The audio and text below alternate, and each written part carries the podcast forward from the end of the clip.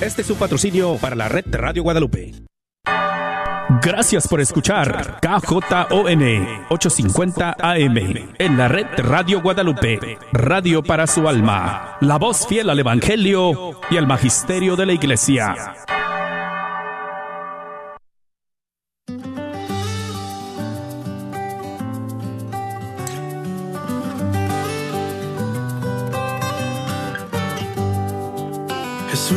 Nos llama a ir al encuentro de su pueblo en todo lugar. Jesús nos llama a ser misioneros, llevando paz y caridad. Hoy es el tiempo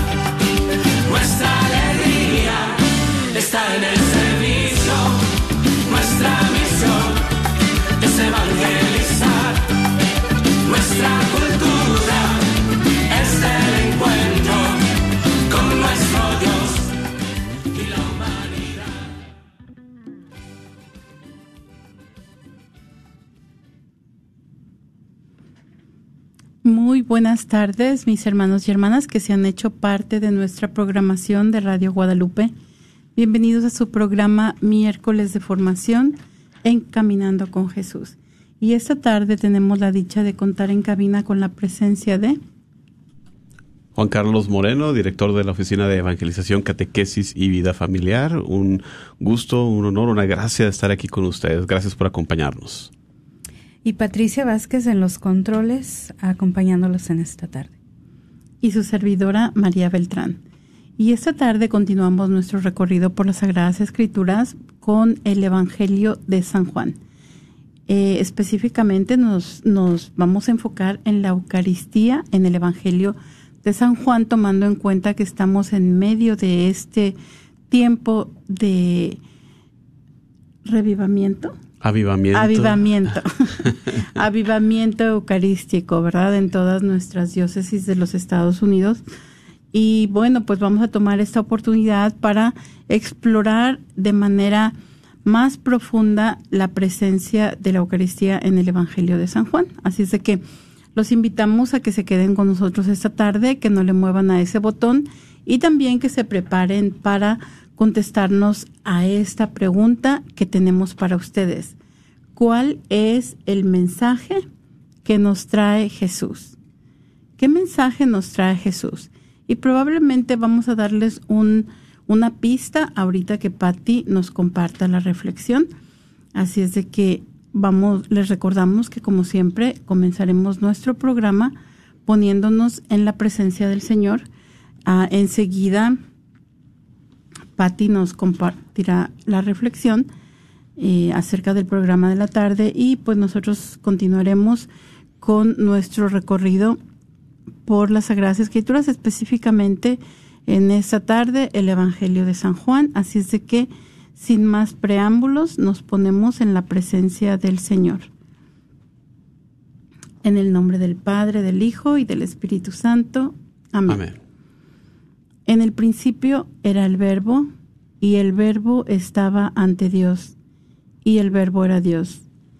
Él estaba ante Dios en el principio. Por él se hizo todo, y nada llegó a ser sin él. Lo que fue hecho tenía vida en él, y para los hombres la vida era luz. La luz brilla en las tinieblas, y las tinieblas no la impidieron. Él era la luz verdadera, la luz que ilumina a todo hombre y llegaba al mundo. Ya estaba en el mundo, este mundo que se hizo por él, este mundo que no lo recibió. Vino a su propia casa y los suyos no lo recibieron, pero a todos los que lo recibieron les dio capacidad de ser hijos de Dios. Al creer en su nombre ha nacido no de sangre alguna, ni por ley de la carne, ni por voluntad de hombre, sino que ha nacido de Dios.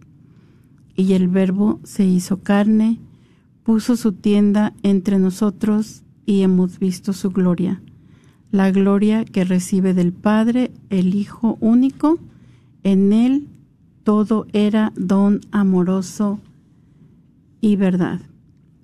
Palabra del Señor. Vamos, Señor. Esta tarde tomaremos nuestra reflexión del Ángeles pronunciado por su Santidad Papa Francisco en la Plaza de San Pedro en Roma, el 5 de enero de 2014. En dicha ocasión el Papa Francisco se refirió al prólogo del Evangelio de San Juan y expresa que Él es la palabra de Dios que se hizo hombre y puso su tienda, su morada entre los hombres.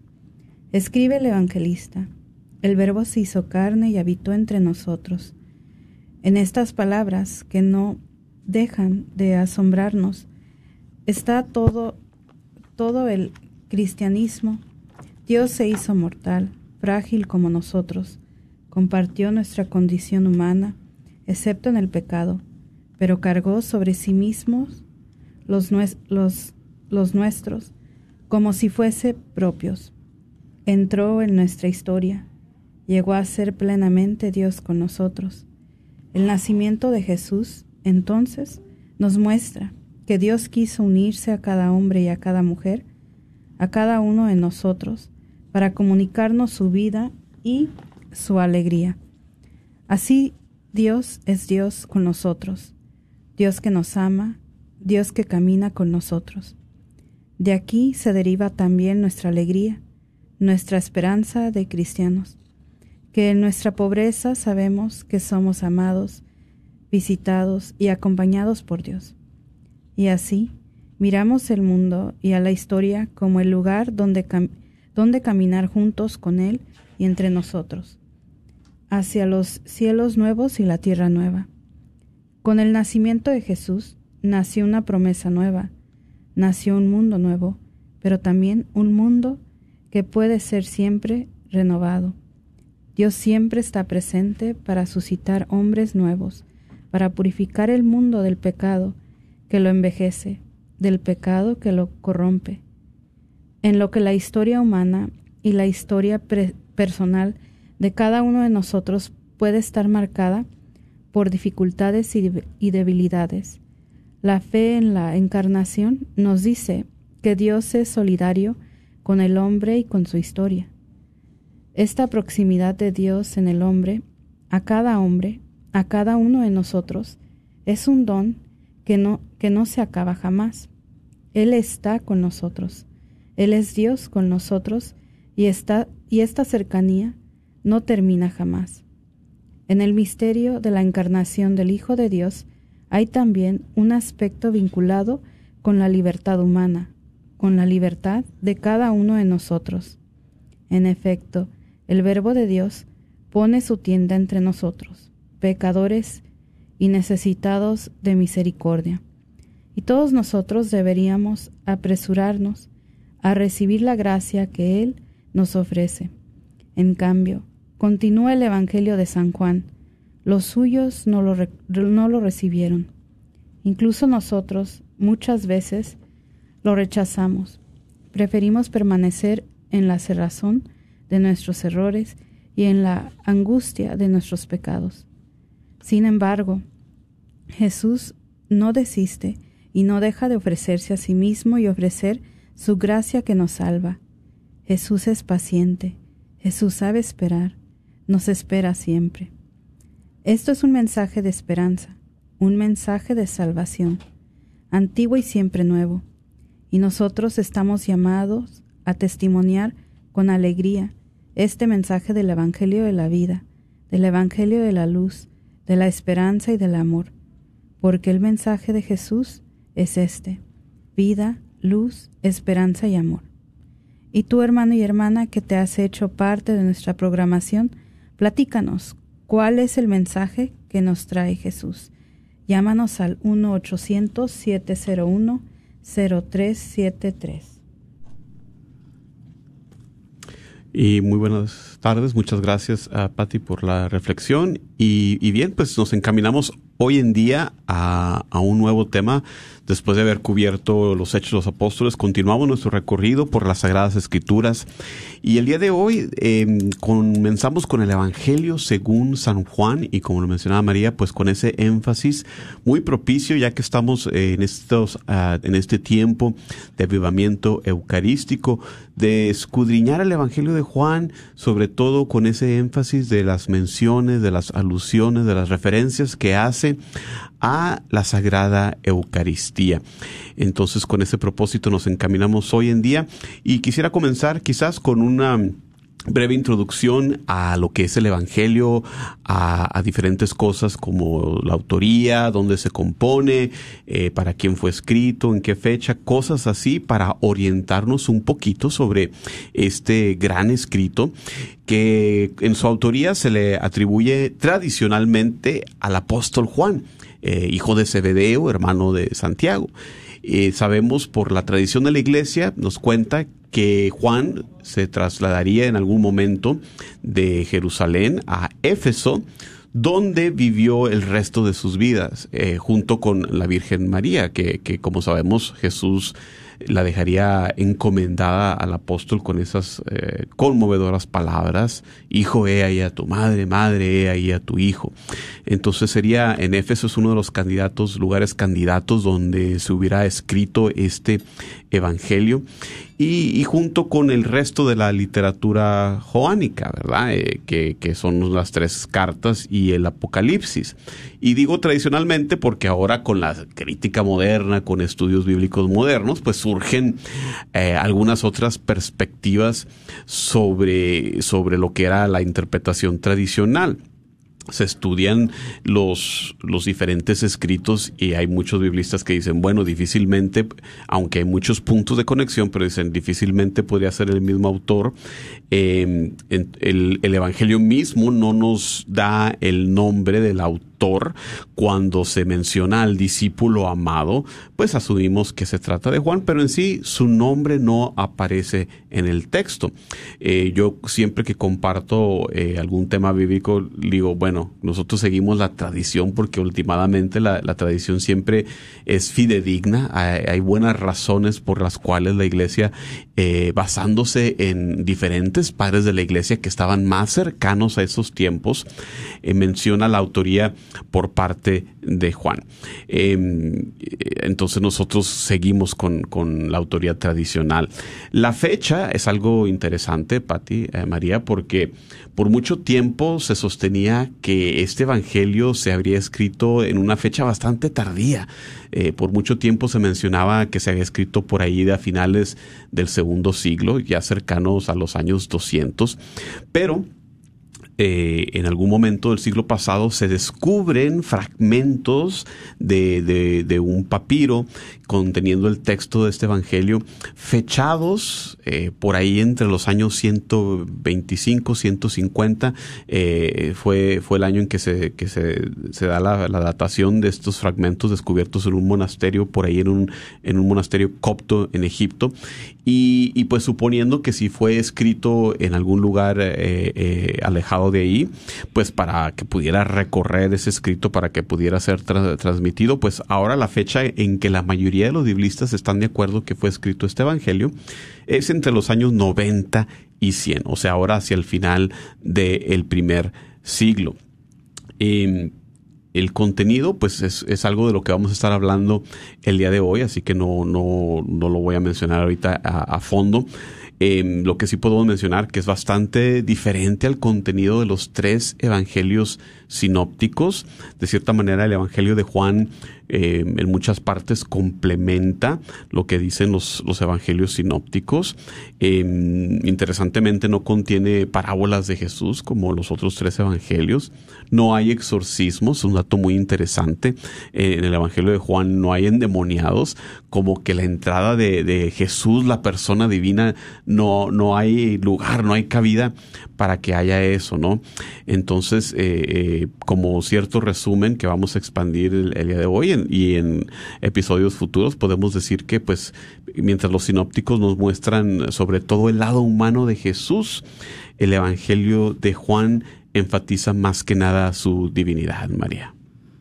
Sí, también podemos referirnos a el simbolismo, ¿verdad? El- los diferentes símbolos con los que se representan los evangelios y en el caso del evangelio de San Juan, pues tenemos la representación de un águila eh, con la mirada dirigida hacia el sol, porque su evangelio se abre con la contemplación del Jesús Dios, ¿verdad? Dios mismo que se encarna y se hace uno de nosotros. Entonces es interesante también ver, a tomar en cuenta esto, la simbología que nos, que nos da esa mirada espiritual que nos, que nos mencionaba Juan Carlos.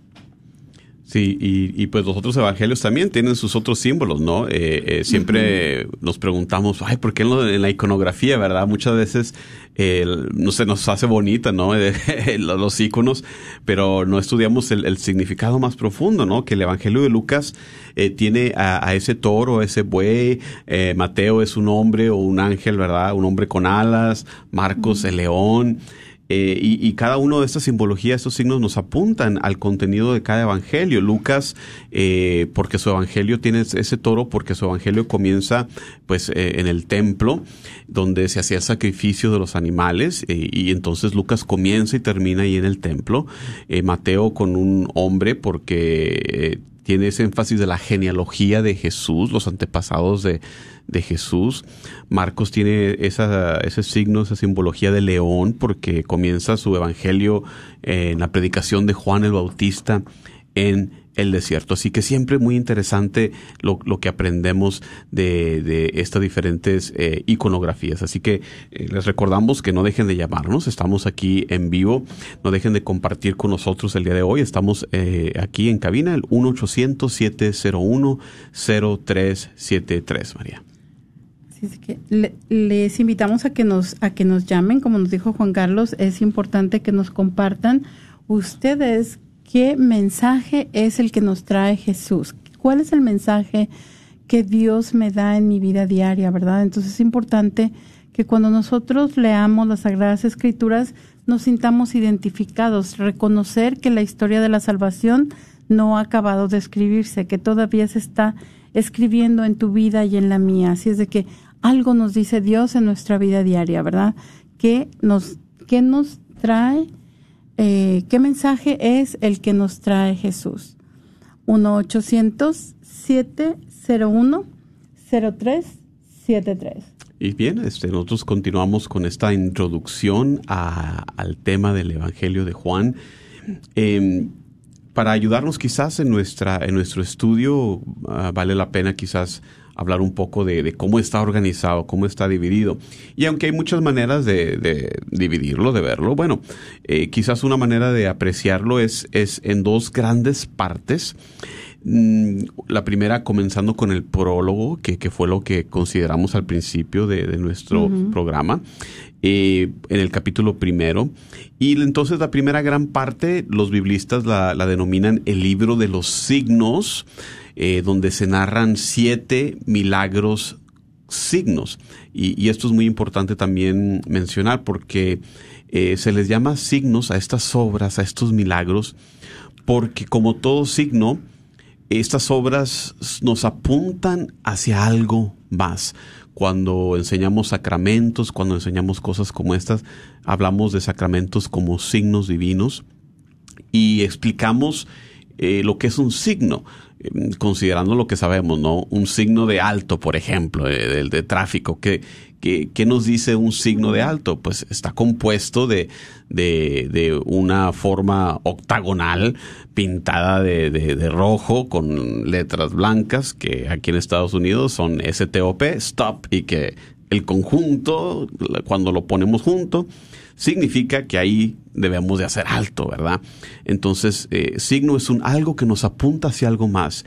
Y por eso estas acciones sanadoras de Jesús en los evangelios hay que verlas como eso. Sí, Jesús quiere sanarnos, sí, pero aquí en los evangelios también nos apuntan hacia algo más, hacia una realidad más grande, hacia el poder divino que irrumpe en el mundo, en nuestro hoy en día y, que quiere estar con nosotros, que quiere vivir en comunión con nosotros, que quiere liberarnos, que quiere sanarnos. Por eso es muy importante entonces ver eh, estas obras, estos siete milagros como signos. Entonces, esas dos grandes partes, el libro de los signos, del capítulo 2 al 12, y la segunda gran parte, el libro de la pasión y la gloria.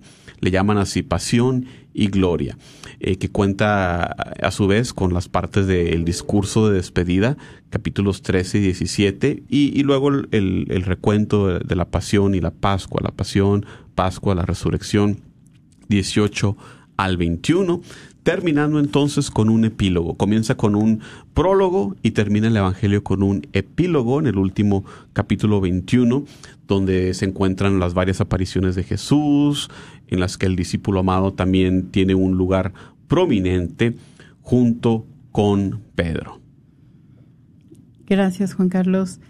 Ah, entonces vamos a hablar un poquito del prólogo, que como mencionaba Juan Carlos, es lo que utilizamos para nuestra, nuestra oración de apertura. Y este prólogo es una, es una poesía, es un poema, una narrativa que se piensa que es probablemente un himno adaptado y los primeros ejemplos que tenemos nosotros de dualismo, una manera de ver la realidad donde no todo es bueno, donde todo es bueno o malo, blanco o negro, no va a haber un término medio.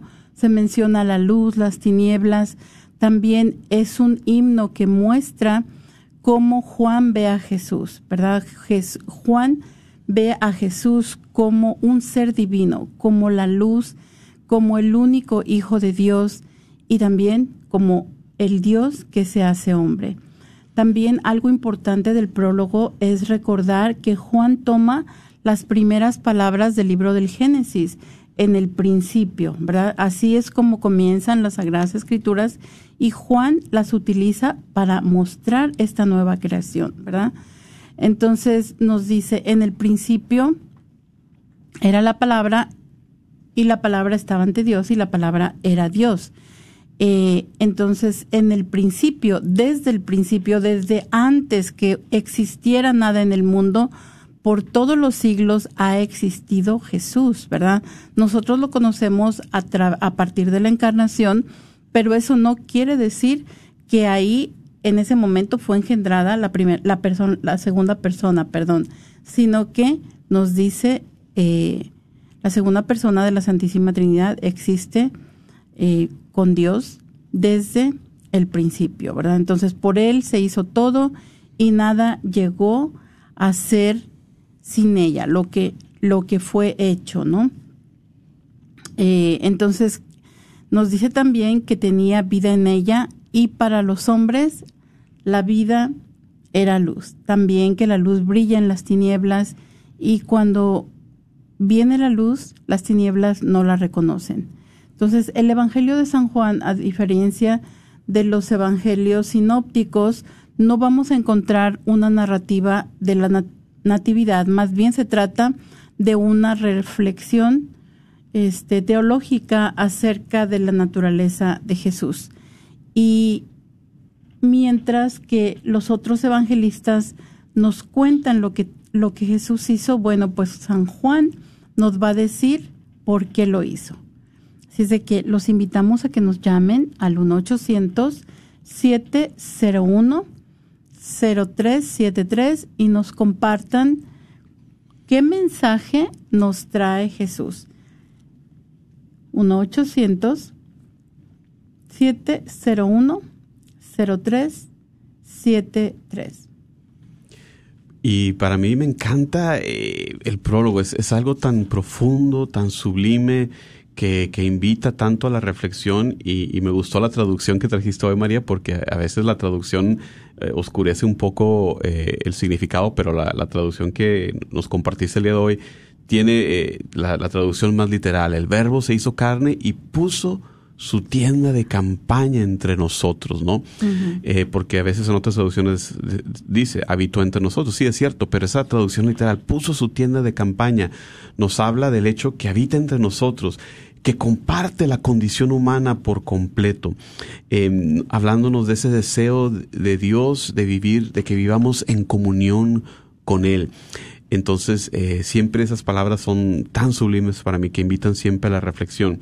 Y, otra cosa quizás eh, vale la pena apuntar de, de, las características de este Evangelio y reflejadas aquí en el prólogo, eh, cuando enseñamos la cristología, ¿no? Y enseñamos eh, los diferentes tipos de cristología, las diferentes aproximaciones al estudio de Jesucristo. Eh, usamos eh, a los sinópticos para hablar de una cristología ascendente, ¿no? Que ellos, estos, eh, lo que es Marcos, Mateo y Lucas, comienzan con el Jesús humano y hay destellos de su divinidad a través de los evangelios, pero no es sino hasta el final de, de los evangelios, ¿verdad? Con el eh, centurión al pie de la cruz que reconoce, en realidad este era el Hijo de Dios. Mientras que aquí con el Evangelio de Juan es una perspectiva eh, pues bastante diferente, porque hablando de esas cristologías, aquí tenemos una cristología descendiente que comienza, por eso el, el águila en vuelo también, el, uh -huh. el signo del Evangelio, comienza arriba, comienza con el Jesús divino, el verbo, eh, que, que, es otro término en sí que, que podríamos eh, pasar mucho tiempo estudiando, es el logos de la filosofía griega, que aquí la iglesia eh, adopta, eh, los padres de la iglesia que, que estaban muy, eran muy conocedores de la, de la filosofía griega, adoptan este logos para referirse a, a, la, segunda persona divina, a, la sabiduría de Dios, eh, que es lo que los matices de significado que tiene la palabra logos, no el verbo, la palabra, la sabiduría. Entonces siempre eh, tan, tantas y tantas cosas que, que podríamos eh, llenarnos de, reflexión en este Evangelio. Y les mencionábamos también otra de las secciones, grandes secciones, ¿verdad? Eh, después del prólogo, el libro de los signos, son siete, ¿no?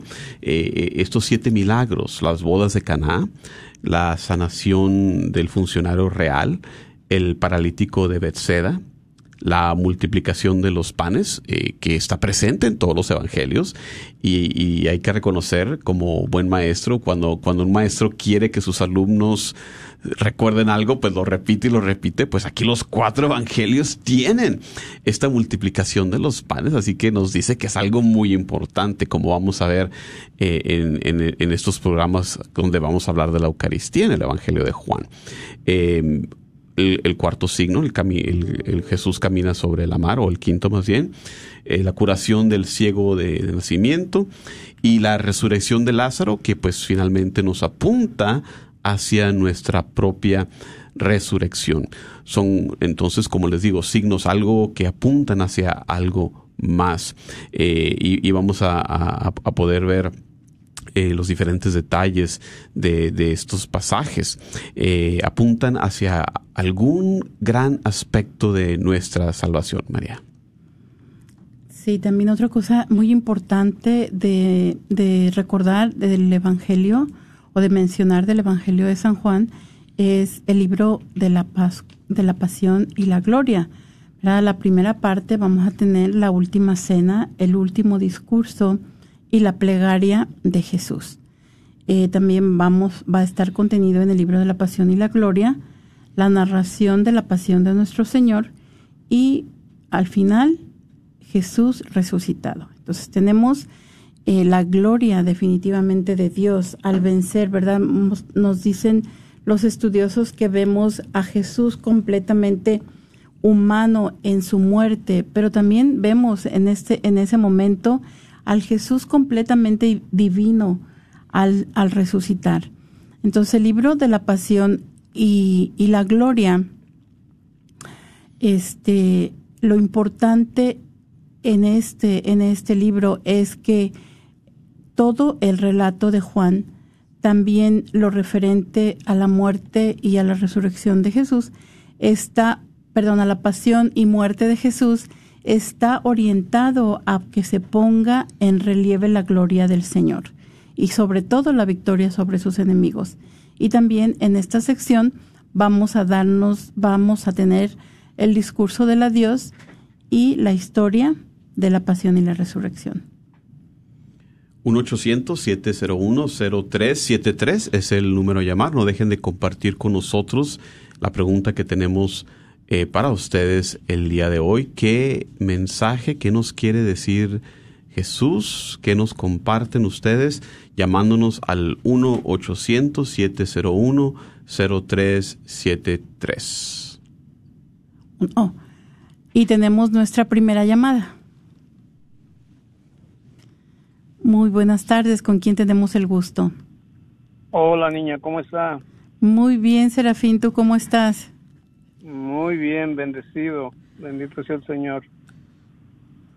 ¿Qué te quizás gusta? lo que voy a com- Ujú. quizás lo que voy a comentar no no va acorde con la pregunta que tienen, pero me llama muchísimo a mí la atención Génesis 1:26 que dice hagamos al hombre, hagamos como si hubiera ahí, no sé, dos, tres, cuatro, cinco, diez o veinte personas. Ujú. Y, y luego en Génesis 11.7 también pasa lo mismo cuando están haciendo la torre de Babel. Dice nuestro papá Dios, bajemos y confundamos. Otra vez se trata de mucha gente. Y, y, y esto yo lo yo siempre lo conecto con, el eh, Evangelio de San Juan. Hay que pensar mucho que San Juan estaba con la dueña de Dios, con la madre de Dios, con la esposa de Dios a mí me llega mucho la cita de Apocalipsis 12.1. Apareció en el cielo una gran señal, una mujer vestida de sol,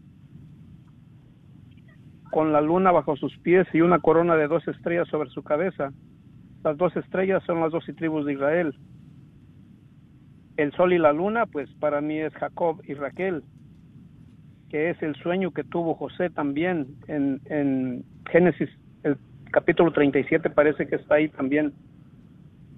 Entonces eh, yo me pongo a pensar y yo me pongo a escudriñar la- la- las Sagradas Escrituras y a mi Santa Madre la miro por donde quiera.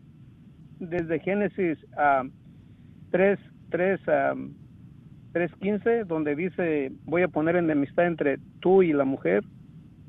Ahí papá Dios está refiriendo a María. Porque luego está acá en Apocalipsis. En Apocalipsis también está ahí la descendencia y el pleito que hubo en el cielo eh, eh, toda la batalla que hubo, que, que, que, el arcángel eh, San Miguel, que de hecho mañana lo vamos a celebrar. El día 29 celebramos los tres eh, arcángeles de Dios. Y, y todo eso a mí me llama mucho la atención y yo a mi Santa Madre la veo por donde quiera, en, en, en todos los, los, los, los libros que tenemos en la Santa Biblia. Eh, siempre yo la estoy conectando por donde quiera, por donde quiera, por donde quiera, y me llama mucho la atención esas dos citas de Génesis 1.26 que dice nuestro papá Dios, hagamos, y luego en la torre de Babel dice, bajemos y confundamos. Y, y, y, y le repito, para mí me encanta conectarme con Juan y la Madre de Dios, que estaban juntos. Juan sabía perfectamente que tenía que hacer algo así. ¿Por qué? Porque ella es la criadora. Si nosotros tenemos luces por culpa de ella, si nosotros tenemos perdones por culpa de ella, si nosotros tenemos panes por culpa de ella. Siempre yo a Jesucristo le pregunto, ¿a quién debo de amar más? ¿A ti, Señor, o a esa mujer? Y créanme, no les miento, ya se lo comenté a dos sacerdotes. Y Jesús me contesta, ¿qué no ves que yo estoy aquí por ella? Se lo he preguntado muchos años, se lo estuve y y pregunto y siempre la contestación es esa, ¿qué no ves que yo estoy aquí por ella? Son cosas que hay que entenderlas. Son cosas bien hermosas para mí y le repito, yo a la Madre de Dios la miro por toda la Santa Biblia. Génesis 3.15 hasta Apocalipsis, vámonos. Y, y siempre la, la conecto así. José tiene ese sueño, se lo dice a su papá, tuve otro sueño, el sol y la luna y once estrellas se inclinaban ante mí. Y Apocalipsis 12 dice, una gran señal apareció en el cielo, una mujer vestida de sol, ahí está Jacob, con la luna bajo sus pies, ahí está Raquel, y doce estrellas sobre su cabeza, ahí está toda la, jerarquía que nosotros tenemos de, nuestra Santa Iglesia, que son las doce tribus de Israel. Eso era lo que les quería comentar y muchas gracias por su programa, está muy interesante. Muchas Dios gracias. me los bendiga. Muchas gracias, este Serafín, por llamar y, y por estar siempre presente al, en el programa. Que Dios te bendiga también a ti. Gracias por compartirnos tu reflexión. Hasta la próxima. Bien, eh, y sí, tiene mucha razón de, ver a nuestra madre por todos lados. En el Evangelio de Juan la vamos a ver causando ese primer milagro. Así que claro que sí, para nosotros que, la contamos como nuestra madre, sí eh, podemos verla eh, a través de las Sagradas Escrituras. Siguiendo con esta introducción del Evangelio de Juan, eh, podemos meditar un poquito sobre el propósito de, este Evangelio. Y lo podemos ver como lo afirma el autor mismo, es el mostrar que Jesús de Nazaret era Cristo, el Hijo de Dios, y que los que creen en Él alcanzan a tener la vida eterna. Así que si, si estamos buscando un propósito de este Evangelio, ahí lo tenemos ya de manera bastante clara, bastante concisa.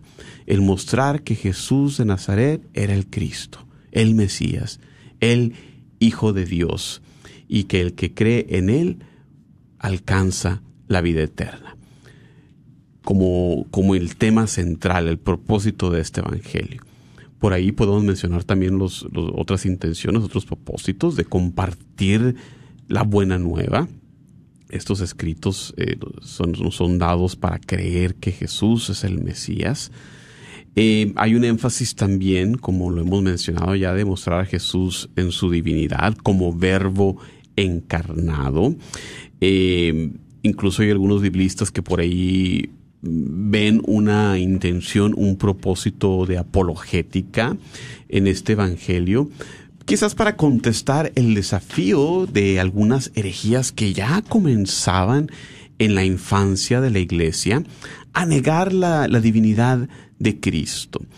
Y, y también, eh, como hemos mencionado, aludido al hecho de que eh, el autor de este Evangelio, por ahí que, que te- tenía el propósito quizás de suplementar eh, los eventos, los relatos de los evangelios sinópticos, porque en Juan eh, en realidad se omiten pasajes que, que son, podríamos decir, bastante centrales de los otros evangelios, como las bienaventuranzas o, la última cena, pero pues ya el autor de Juan dice, bueno, ya es- están tratados ahí, ya los mencionamos, él tiene otra perspectiva. En vez de última cena, eh, tiene la Eucaristía, la institución, más bien en el contexto de el lavar los pies, de mostrar ese, eh, ese servir de Jesús que nos muestra y se nos da como modelo a nosotros que, que buscamos eh, servir en la iglesia también en humildad, eh, lavándole los pies a los demás, María. Sí, es muy, muy hermoso eh, recordar el servicio, ¿verdad? La importancia definitivamente de la oración, pero también el servicio que cuando estábamos viendo los hechos de los apóstoles vimos la importancia, ¿no? De, de cuidarse unos con otros. Ah, muy, muy bonito el, la imagen que nos presenta el evangelista Juan también. Vamos a tener unos temas específicos en este evangelio y vamos a, a reconocer este evangelio como el evangelio espiritual que va a estar enfocado en el Espíritu Santo y su con- contenido va a ser profundamente espiritual. Ya, ya habíamos mencionado anteriormente que los ah, evangelistas sinópticos nos dicen lo que hace Jesús. San Juan lo va, lo va a explicar cuál es el propósito de que haya realizado todas esas acciones, haya dicho todas esas palabras nuestro Señor. Entonces también vamos a darnos cuenta que se trata de un evangelio trinitario.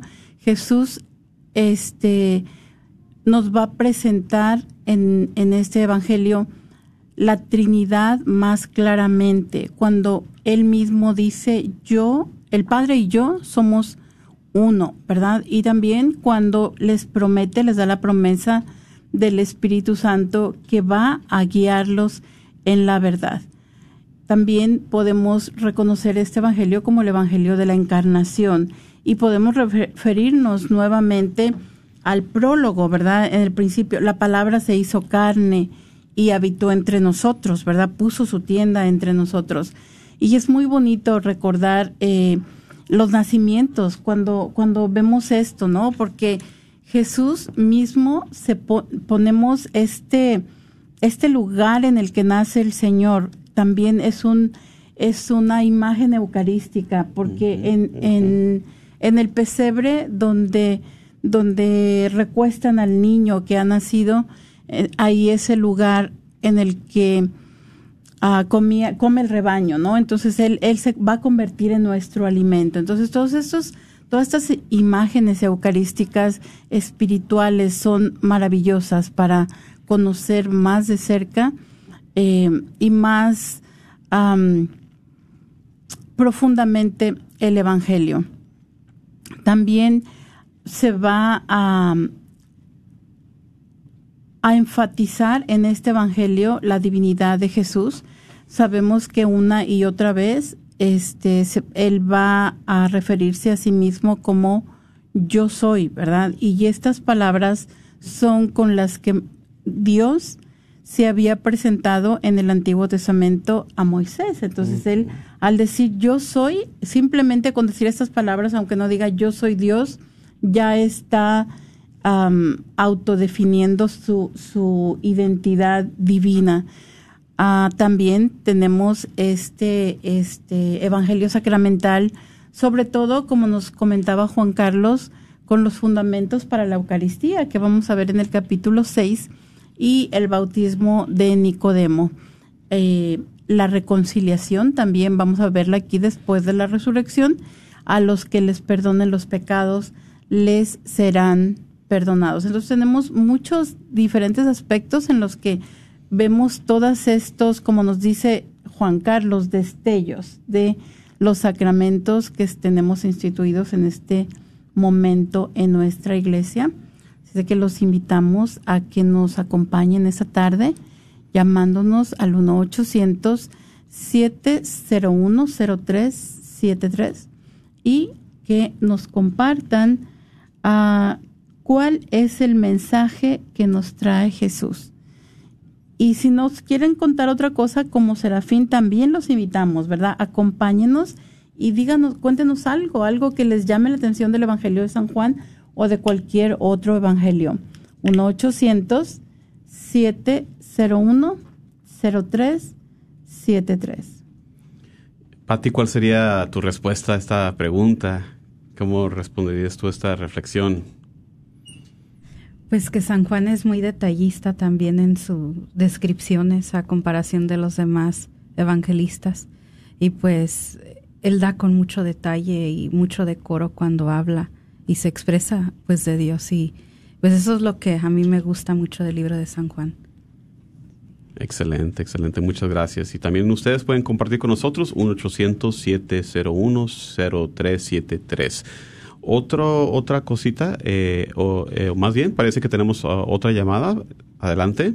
¿Quién nos habla? Sí, gracias. Eh, muy buenas tardes. Eh, sí, mira, bueno, pues eh, tocante a este tema que, que, que, están teniendo hoy, muy interesante, eh, para mí, en el mensaje de Jesús, el mensaje de Jesús es de que Jesús él te invita a seguirlo, Él nunca te va a obligar a seguirlo. Él te va a decir, ok, ¿quieres venir conmigo? Ven, sígueme. ¿Sí? Te invita a seguirlo. Otro mensaje también, y este se me vino mucho a la mente, eh, me estoy acordando del, del evangelio de este, de este domingo vigésimo sexto, de domingo ordinario, este pasado domingo, que dice que Jesús, Jesús siendo rico, teniendo todas las riquezas del universo, se hizo pobre para nosotros ser ricos y poder entrar pues al, reino de los cielos. Ahora, estaba yo platicando eh, después de, de la misa del Evangelio, estaba platicando con un amigo, un amigo que pues tiene su compañía de construcción, le va muy bien, tiene mucho dinero. Y dice, ¿y cuál es el problema para Jesucristo, para Dios?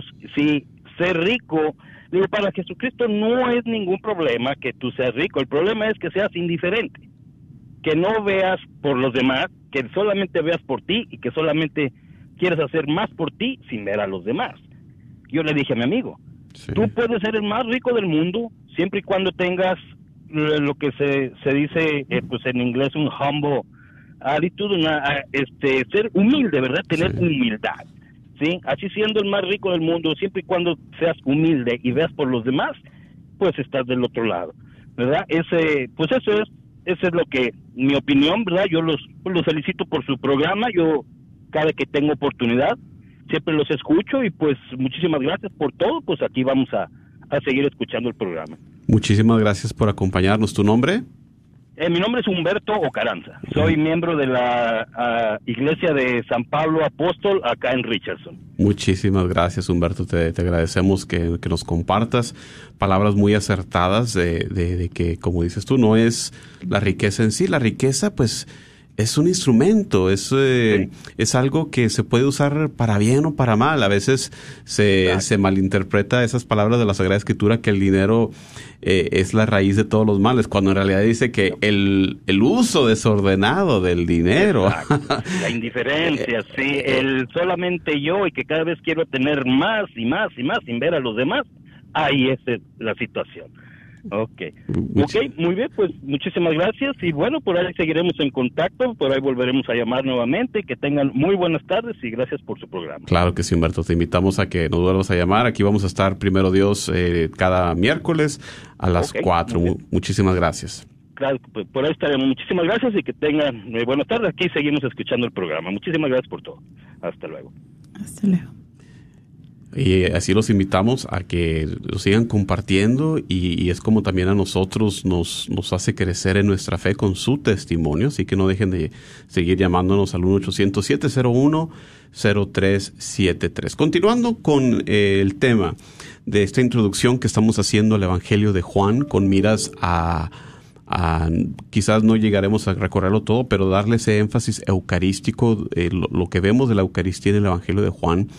Eh, algunas características del Evangelio. Cuando tú lees el Evangelio de Juan, eh, pon atención a, a estas cosas. Mira, te cuento, hay malentendidos en el Evangelio de Juan, hay malentendidos, eh, porque Jesús viene de lo alto, entonces él como, como, como ser divino, pues tiene que usar lenguaje humano, lenguaje terrenal para transmitir su mensaje.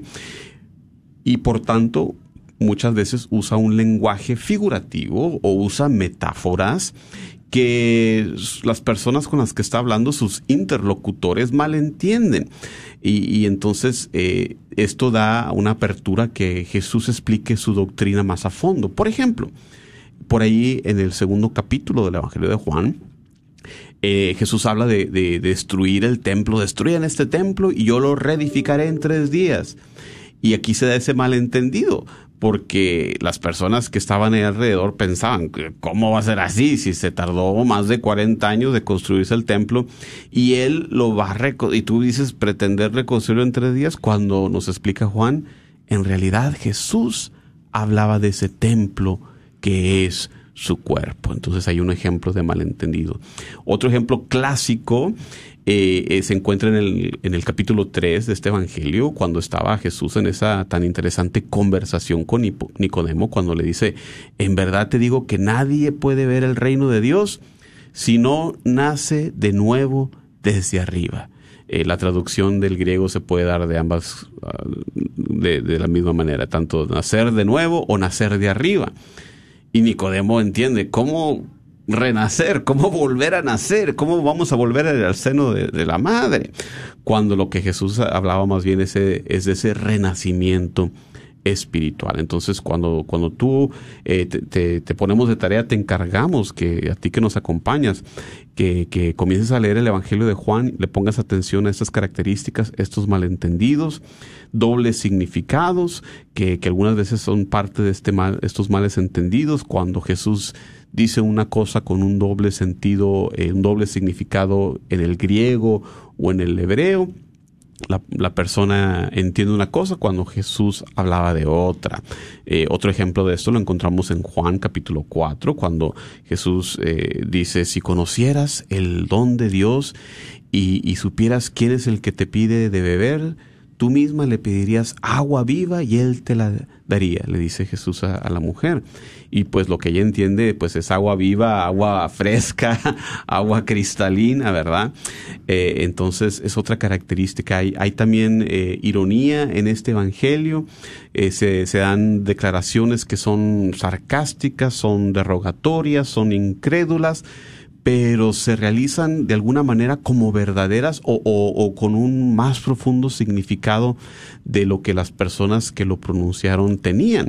Por ejemplo, eh, cuando eh, vemos en el capítulo 6 que los judíos murmuraban porque Jesús había dicho, yo soy el pan que ha bajado del cielo. Y ellos decían, conocemos a su padre y a su madre. ¿No es cierto?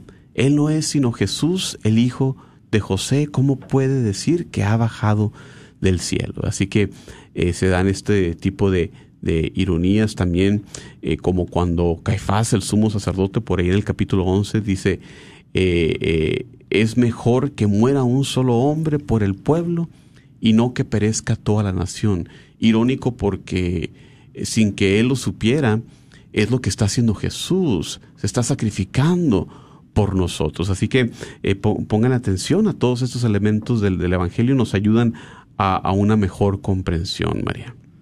Sí, gracias a Juan Carlos. Y también vamos a ver algunas diferencias que tiene el Evangelio de San Juan con los sinópticos. Y una, una diferencia muy importante es la encarnación, ¿verdad? En la doctrina, en la doctrina de Juan, parece, resulta irrelevante. Como nos mencionaba Juan Carlos, tenemos este, la cristología ascendente y descendente, la diferencia en los evangelios. Entonces, en, los evangelios sinópticos vamos a tener la encarnación, las, las narrativas de la infancia, ¿verdad? Pero en el evangelio de San Juan, esto resulta irrelevante, ¿verdad? Porque eh, Dios, eh, ya, Jesús es, es independiente y superior a Juan. Entonces, para Jesús, para, para esta teología del, del evangelista Juan, Jesús también está tan unido al Padre que la tentación no es posible. Entonces, los, los, no vamos a tener exorcismos en este evangelio porque Juan prefiere mostrar a Jesús venciendo el mal a través de la revelación de su verdad divina, ¿verdad? Es una, es una manera diferente que tiene este de enseñar.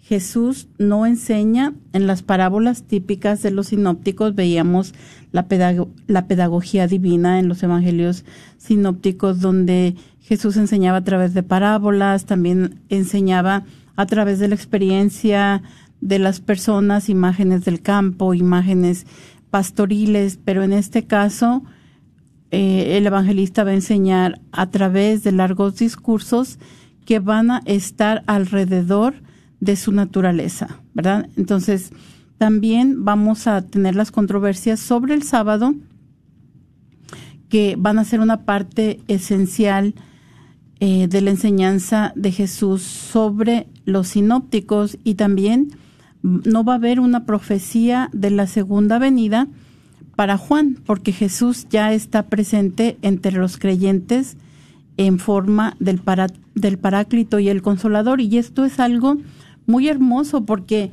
eh, es una esperanza, ¿no? Que, que muchos de los de las personas que vivían en este tiempo de esta comunidad tenían esa nostalgia que ellos ojalá hubieran vivido en el tiempo de Jesús y conocido a Jesús. Bueno, pues el evangelista les, les muestra que mientras estén todos unidos, Jesús está eh, en medio de ellos y ya está presente en medio de ellos. Así es. Y, ya para concluir eh, esta introducción, eh, simplemente una mención de eh, diferentes porciones de este Evangelio que, contienen material exclusivo del evangelista Juan. Sabemos que los sinópticos se llaman así porque comparten entre ellos bastante material. Eh, aquí en Juan, cosas que son exclusivas, que no encontramos en ningún otro lugar, en ningún otro evangelio, es el concepto, como dijimos, de la preexistencia de Jesús como logos, como verbo, eh, como preexistente antes de la creación del universo, eh, una gran desarrollada cristología. También el milagro de su primer milagro aquí en Juan es único al Evangelio y este su, su, conversación con Nicodemo, la diferente manera en que maneja la última cena, las apariciones en Jerusalén a María Magdalena. Son entre las cosas que son exclusivas a Juan. Les agradecemos mucho que nos hayan acompañado. Le damos las gracias a Serafini y a Humberto que nos acompañaron esta tarde y los invitamos a que se conecten nuevamente con nosotros dentro de una semana en este su programa semanal miércoles de formación Encaminando con Jesús. Que Dios los bendiga.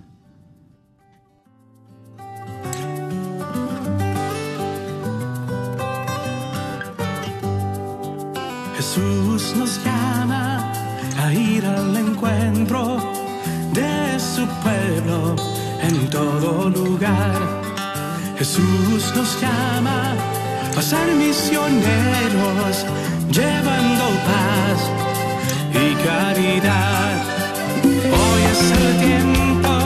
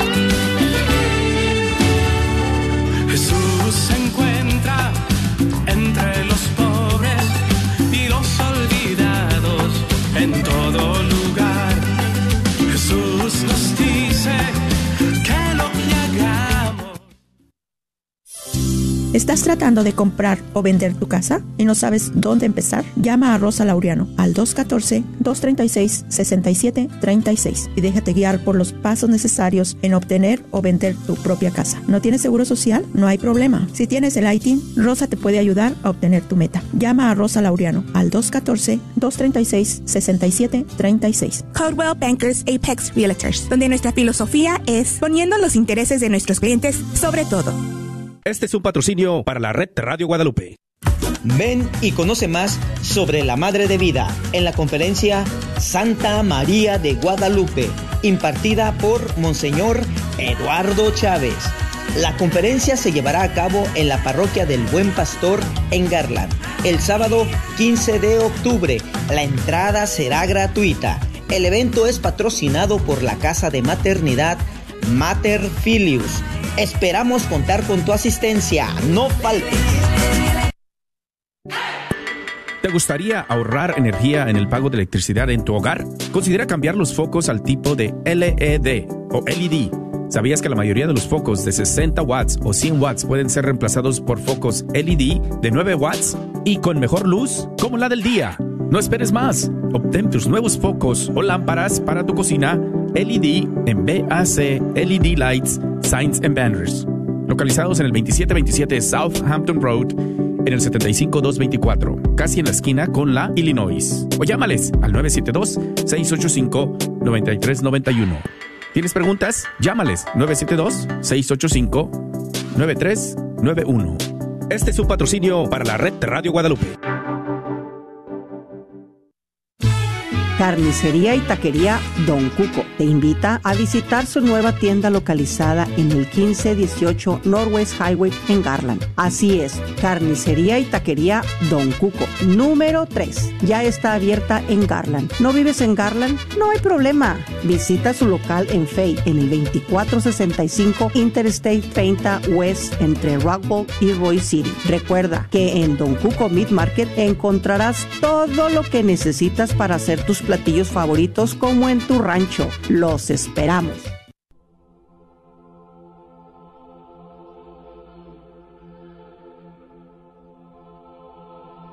Santa María, Madre de Dios y Madre mía, acudo a ti pidiendo ayuda y consuelo. Me arrepiento. Gracias por escuchar KJON 850 AM en la red Radio Guadalupe, radio para su alma, la voz fiel al Evangelio.